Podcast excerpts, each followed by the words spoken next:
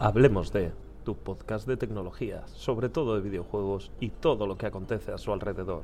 Y por qué no, otros contenidos que también te puedan ser de interés, para que aprendas un poco más sobre este apasionante mundo y sobre todo que disfrutes de él.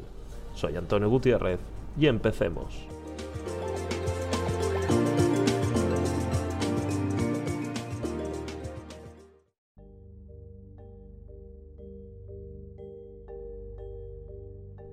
Buenas a todos. Hoy quiero hablar de un tema que me han preguntado o que me han sugerido porque es un tema muy importante el cual quizás no, no tenga tanta eh, relevancia o no nos fijamos tanto como debiera ser.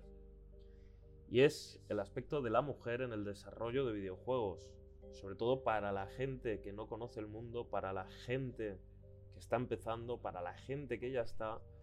Párate, piensa un poquito y dime, ¿cuántas mujeres, en caso de que te dediques al desarrollo de videojuegos, se encuentran en tu sector? En caso de que las encuentres, porque no, las hay, o sea, no, no es que no hayan, las hay, si te fijas, seguramente verás que todas son de un aspecto más joven. Y es porque hasta no hace mucho, en este mundo era un campo de hombres.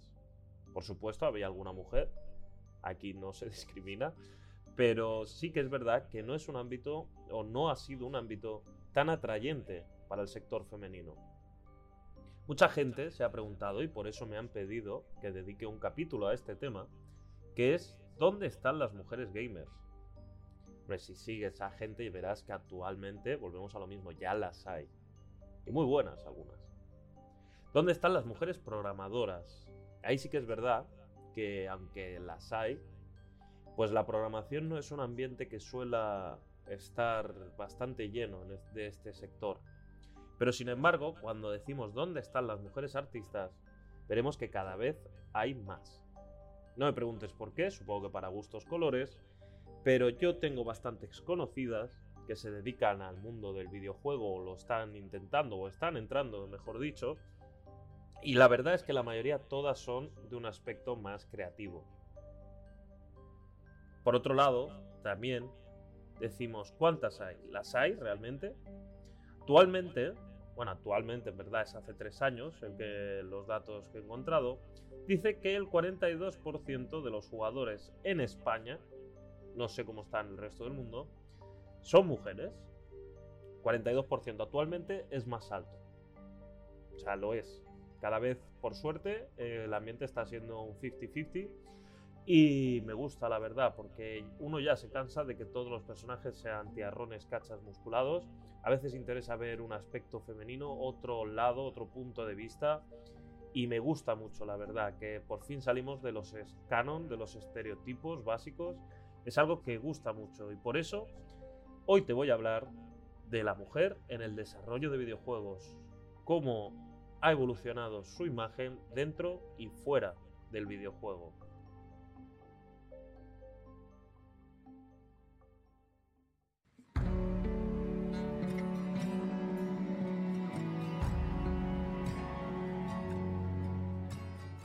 Es una realidad, y no al gusto de todos, de que el videojuego cuando nació era un mundo de hombres. Ahora, a día de hoy, lo es, pues ya te digo yo que no, ya te he hecho un pequeño spoiler en la introducción. Pero es que sí que es verdad que el videojuego nace en un punto con contenido mm, machista y sexualizado. La verdad es que sí, no, no, es algo que me guste decirlo, pero sí. Eh, cuando nació el videojuego, los era una época ya bastante donde el hombre predominaba muchísimo en el sector laboral y por lo tanto a la hora de desarrollar y crear este tipo de contenidos estaba enfocado para un público masculino. Y al fin y al cabo que le gusta a los tíos, ¿no? Pues eso mismo. Por otra parte, eh, la mujer cuando salía en el videojuego, y esto ya hablamos un poquito en los años posteriores, después de adaptarnos a este mundo machista, por así decirlo, o de un aspecto donde el target del consumidor, el target es el objetivo al que yo le quiero vender el videojuego, era principalmente hombres. Da igual la edad, Los hombres sí que es verdad que ahora ya no tanto, pero da igual si tenemos 15, 20, 30 o 40 años, que si nos gustan los juegos, nos gustan los juegos. Somos unos niños grandes en ese sentido. Eso ya lo sabían en la época y se aprovechaban, por supuesto. La aparición de la mujer en estos videojuegos durante sus inicios principalmente era como víctima o como premio. ¿Y a esto a qué nos referimos? Un claro ejemplo es Super Mario un referente en el mundo de los videojuegos, record Guinness en muchísimos sentidos, pero si os fijáis la fórmula siempre ha sido esa desde que apareció con Donkey Kong. Era salvar a la chica porque yo soy el machote. Esto se ha reflejado en muchísimos juegos, juegos como Popeye, que me dirás tú, ah, que hay juegos de Popeye, pues sí, lo hay, yo lo he jugado. Era muy similar al Donkey Kong, simplemente que en vez de ser el mono, pues era el villano, cuyo nombre no recuerdo. Pero todo se basaba en lo mismo. En las series de dibujos de la época también partían mucho, eh, Popeye, ya te lo estoy nombrando por ello mismo, donde el tío Machote, a través de sus hazañas, de su hombría, se abría paso contra enemigos, afrontaba los desafíos, salvaba a la mujer que era la víctima y a la vez era el premio. Te pasabas el juego cuando te ibas con la princesa. Por otro lado, no tardaron muchos en salir, por supuesto, la primera mujer protagonista. No todo va a ser malo, ¿verdad?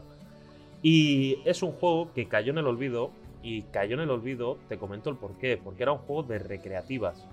O sea, si en alguno o alguna, en alguna empresa, se dieron cuenta que en las recreativas también iban niñas. Obviamente, es lógico, ¿no? Aunque quizás sean menos, me da igual iban niñas. Por supuesto, hay que darle un target a esa niña. O sea, ¿a qué puede jugar esta niña? Pues hicieron una prueba, porque esto ya hablaremos más adelante, que no nos mojamos del todo y al igual que tengo un personaje masculino, pues eh, segunda opción, quédate con esa palabra, segunda opción, te pongo al personaje femenino. Por si, por si aparece alguna niña que se pueda identificar con mi producto, pero mi producto sigue dirigido al niño. Bueno, este juego en cuestión salió por allá en el 82 y la primera mujer que salió, la protagonista del videojuego, y no es la señora D, y ya te digo esto porque la siguiente de la, la, oh, perdón, de la que hablaremos es Miss Pac-Man, pero ya es la señora de Pac-Man. Pero no me quiero adelantar. Eh, la primera mujer eh, es una protagonista por derecho propio. Era un juego muy simplón, aún no te lo estoy nombrando, lo sé, luego ya lo buscarás, si no me crees. Eh, y actualmente, por desgracia, este juego se hizo famoso y es famoso a día de hoy porque no existen copias vivas. Ese juego, en caso de que haya alguna recreativa, estará acumulando polvo en algún almacén caída en el olvido.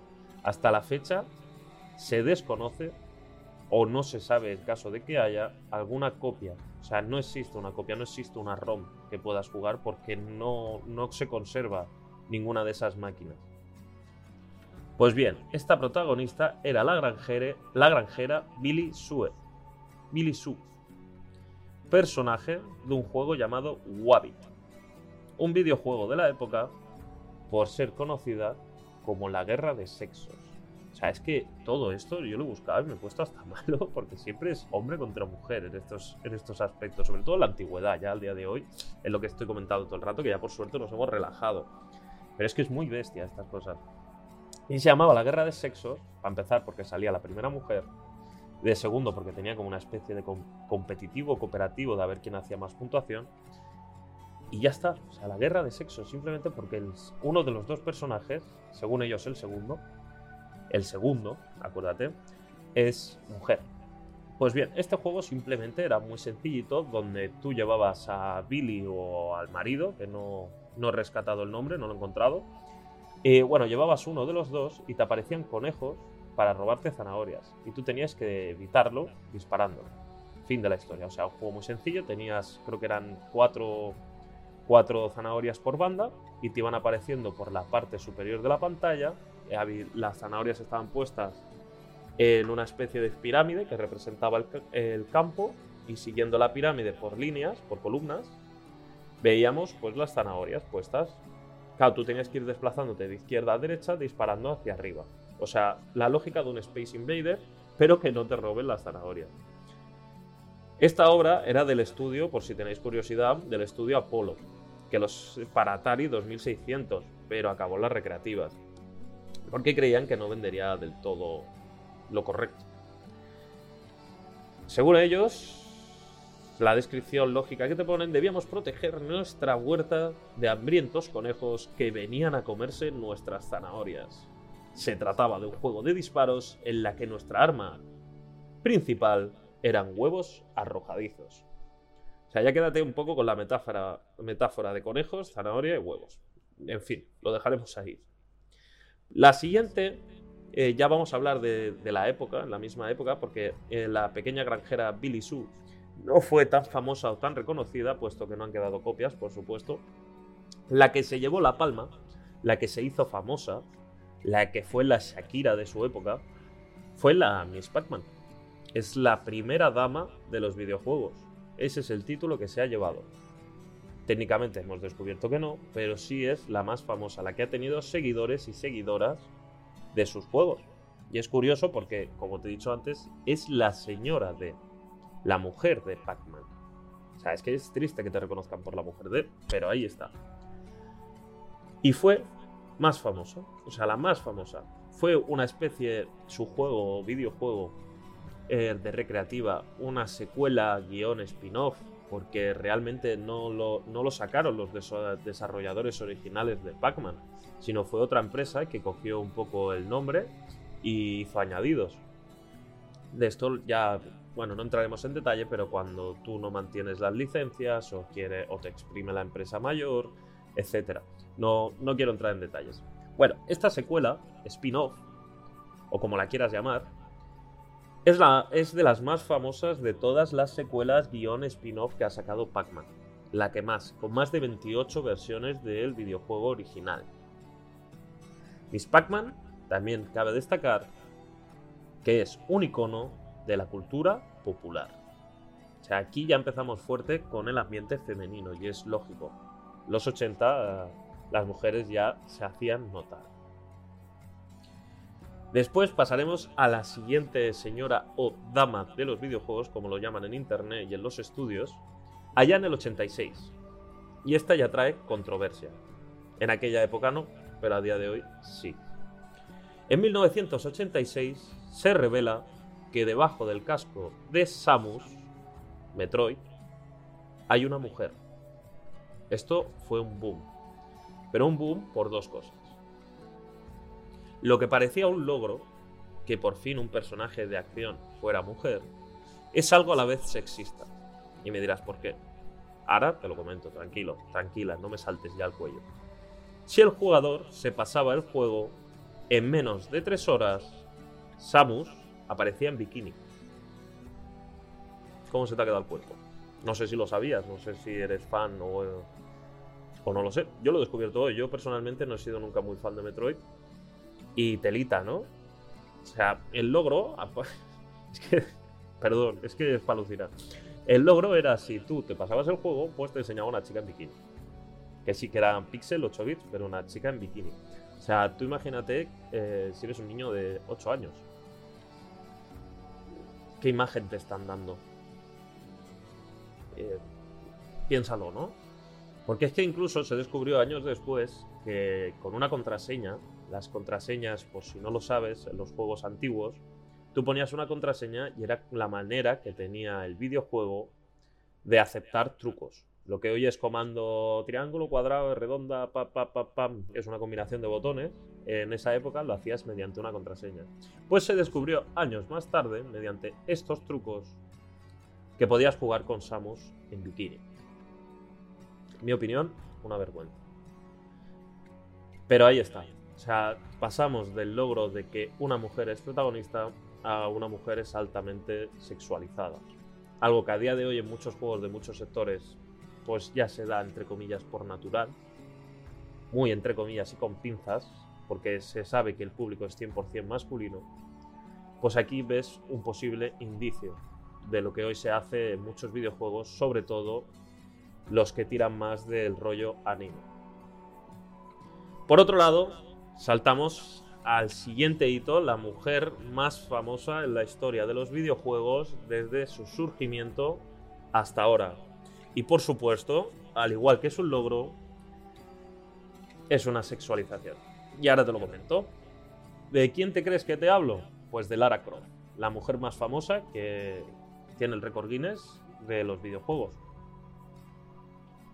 La mayoría, el problema de que esté sexualizada, supermujer sexualizada la llaman, es que el problema es que el 90 quizás o más de los jugadores que jugaban, obviamente a Lara Croft, Tomb Raider, eran hombres.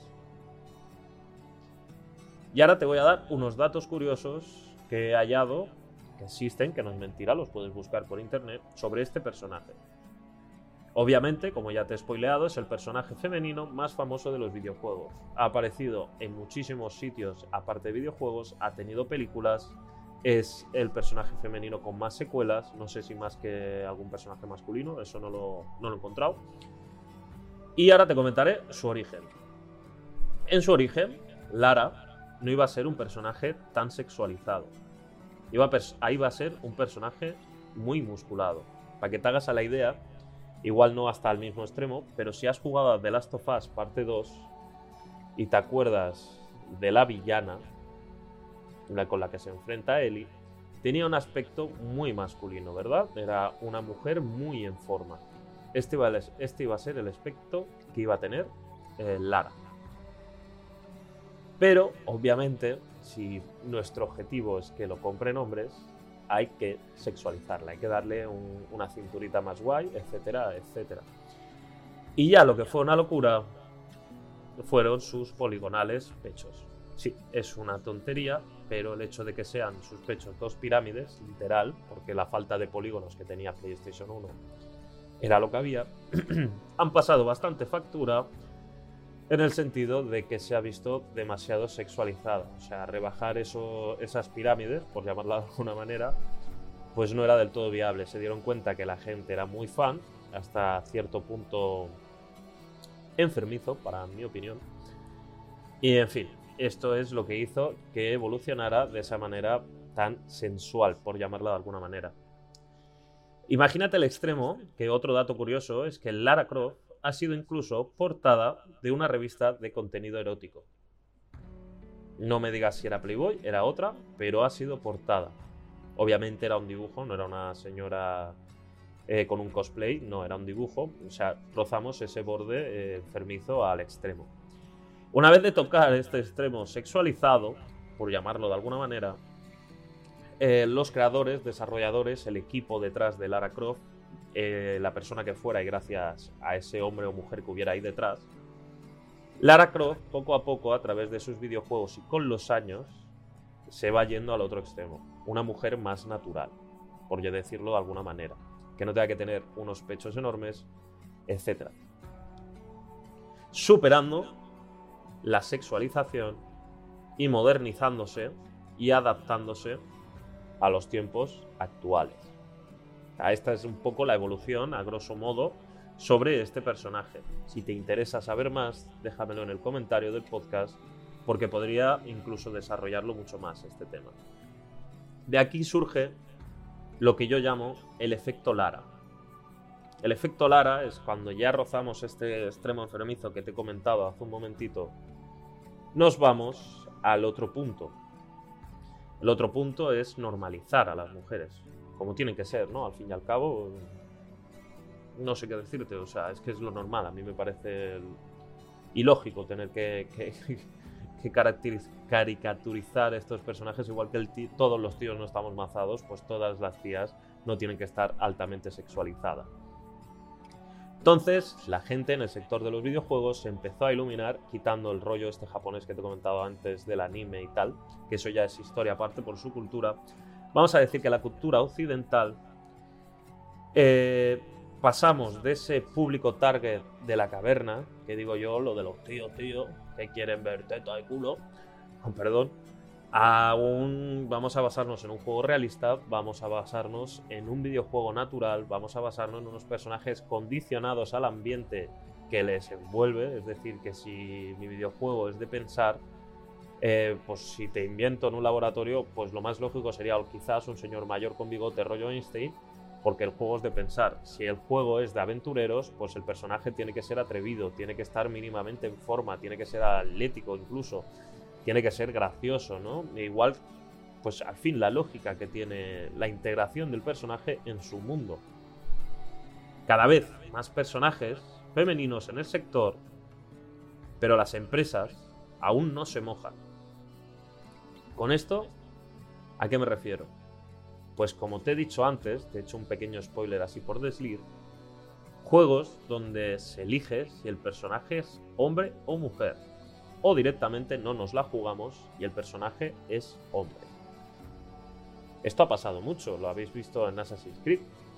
En Origins ya te tantearon el jugar con un personaje femenino y cuando llegamos a la antigua Grecia, entonces ya te daban a elegir de una manera, con una excusa muy mala, si querías jugar como hombre o como mujer, y ya en Valhalla ni te cuento. Te pongo este ejemplo como muchísimos más. Si hablamos de un RPG, obviamente lo lógico es que yo me crea mi personaje. Eso es un tema aparte y no va incluido. Porque la gracia del RPG es que tu personaje sea tuyo, ¿no? De que te identifiques con él. Al fin y al cabo es un objetivo a la hora de diseñar un videojuego. Pero que en videojuegos donde tranquilamente eh, la protagonista o el protagonista puede ser una mujer, que lo haga hombre, pues está bien y mal, ¿no? Por supuesto, depende del diseño del juego. Pero que lo hagan hombre de manera forzada por no querer mojarse en las ventas, es un tema que a día de hoy se sigue tratando. Un buen ejemplo que a mí me gusta, un juego fantástico, es Senua. Senua Sacrifice o algo así, creo que era.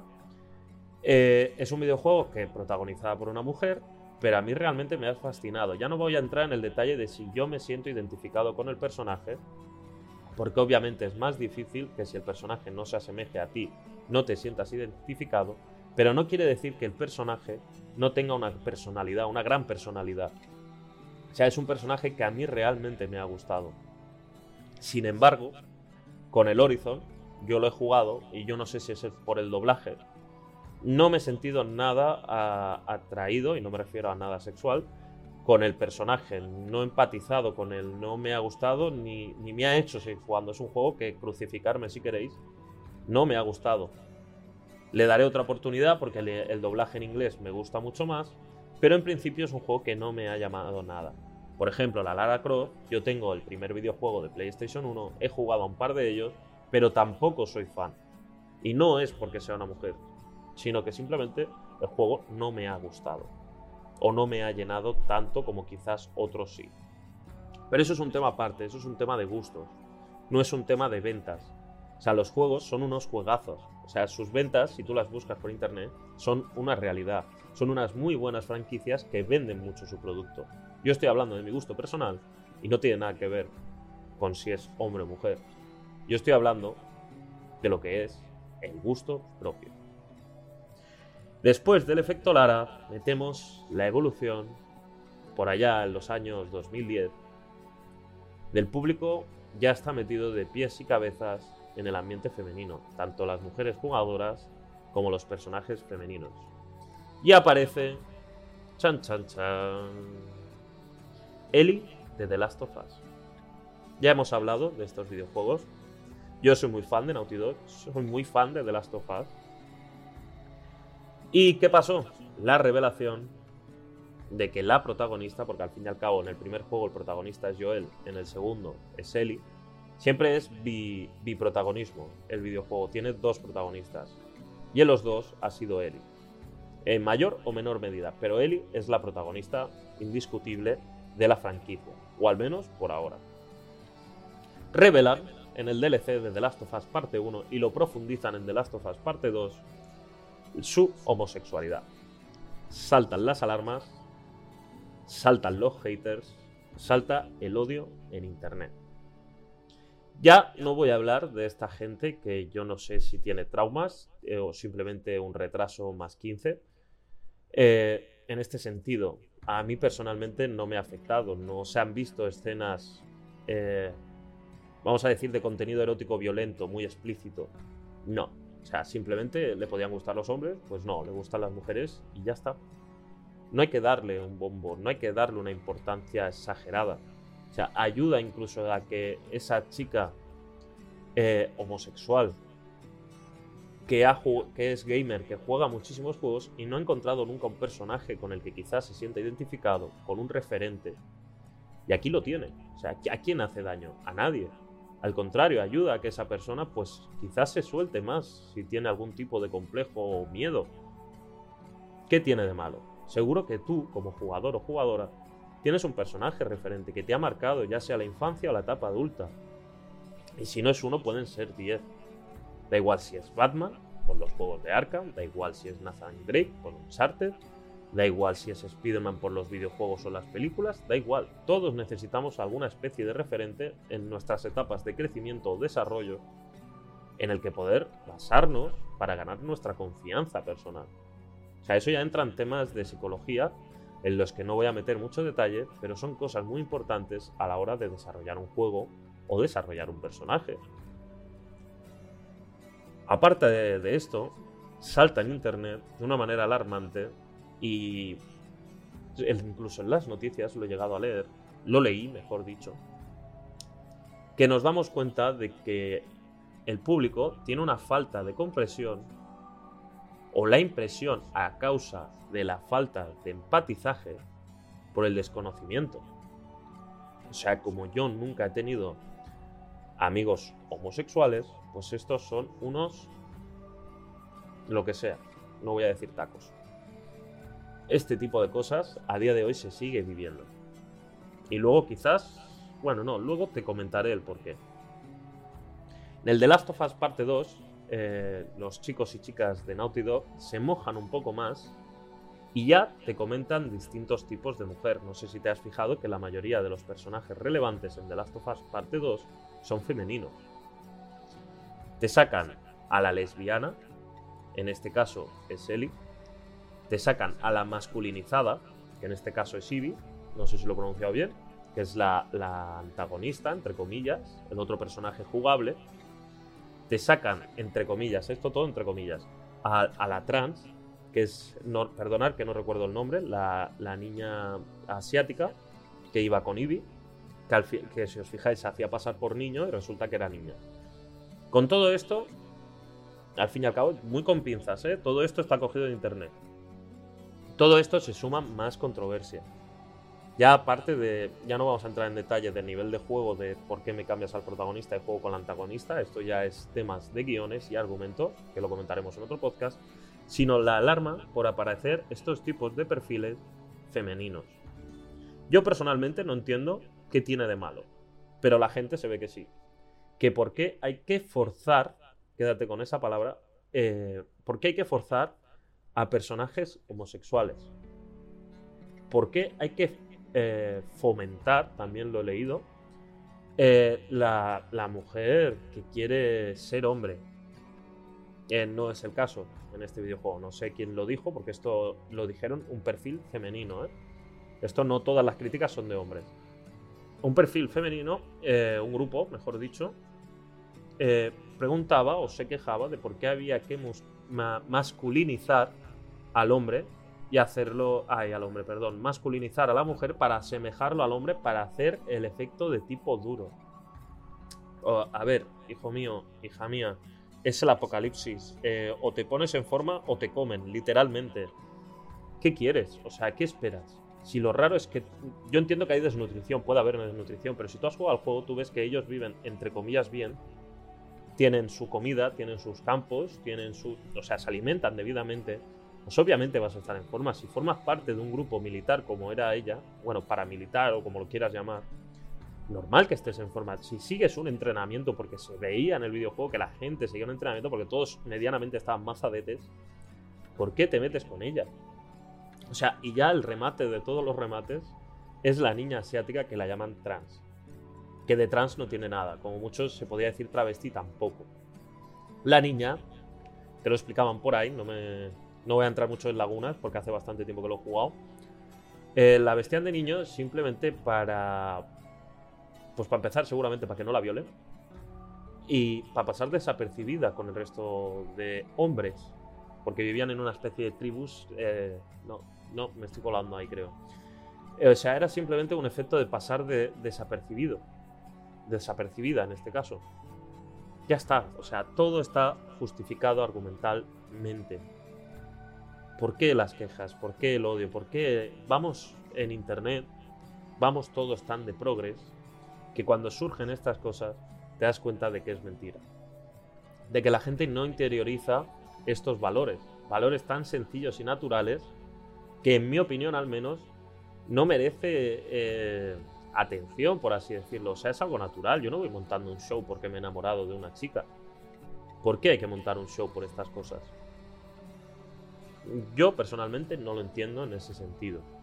Pero ahora vamos al siguiente paso que te voy a comentar.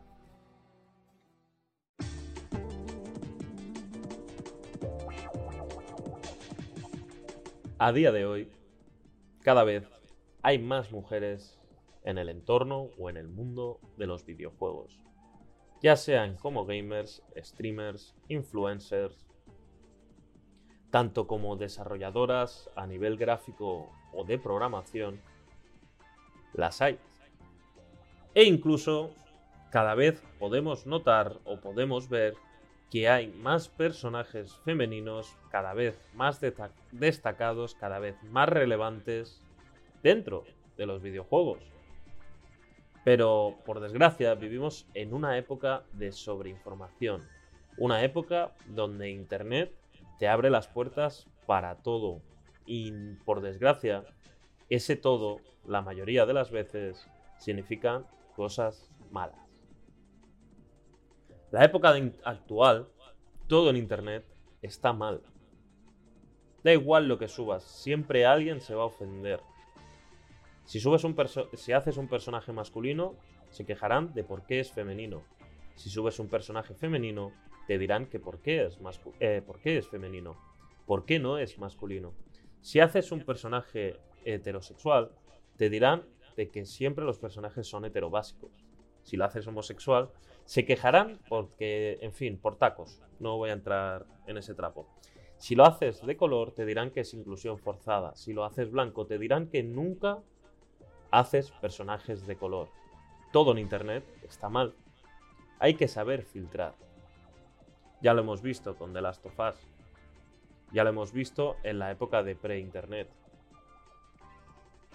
La falta de naturalidad o de interiorización de las cosas hacen que cada vez seamos más irrespetuosos y más ofensivos con el resto.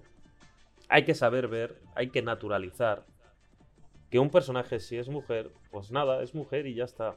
Que si un personaje es negro, pues es negro y ya está. Que si un personaje es asiático, es asiático y ya está. No hay que darle un bombo. Si no te gusta un juego, no lo juegues. Cómprate otro. ¿Quién te lo impide? Pero por desgracia, eh, tanto en páginas como Twitter o Instagram, redes sociales en general, todos tenemos total libertad de expresión. Y el carnet de tonto o de tonta se ve que lo regala. Hay que saber filtrar, hay que saber ver detrás. Si un personaje es femenino, pues muy bien. Pero la gente no se para a pensar por qué es femenino. ¿Por qué han decidido hacerlo así? Y seguramente siempre hay una, detrás de esas razones, hay algo discriminatorio. Y discriminatorio no me refiero en el sentido de que hay que hacerlo mujer para empoderar a la mujer, que en parte me parece genial, sino porque detrás es para decir, pues mira, estamos cansados de que siempre sea el típico hombre de edad media, eh, guapete, en forma, con el pelo castaño y superhéroe básico de la mayoría de productos. Vamos a innovar, vamos a hacer algo nuevo, vamos a buscar todo lo contrario. Y no es porque el personaje inicial que te he comentado sea hombre, sino porque no hay personajes femeninos. Vamos a hacer una mujer guerrera, una mujer natural, que no tenga que tener una 90 de pecho.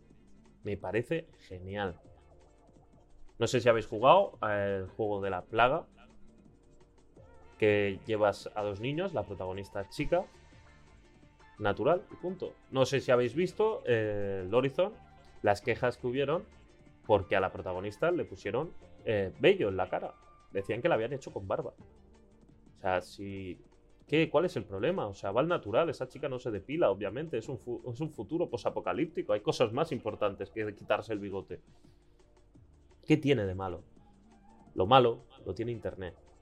la incultura, la falta de filtraje, hace que la gente hable sin saber. Y el problema de Internet, que es un altavoz, donde tú puedes gritar al aire que siempre alguien te va a oír. La verdad es que yo veo un futuro un tanto incierto, pero no por el mundo de los videojuegos, sino por el público.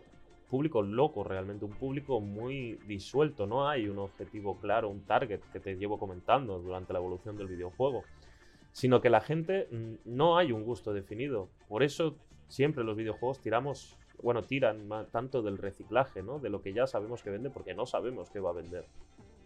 Y eso hace que no se mojen, que no hayan personajes femeninos relevantes, que siempre sean masculinos o, en todo caso, escoge tú cuál te gusta más, el hombre o la mujer. Fin de la historia.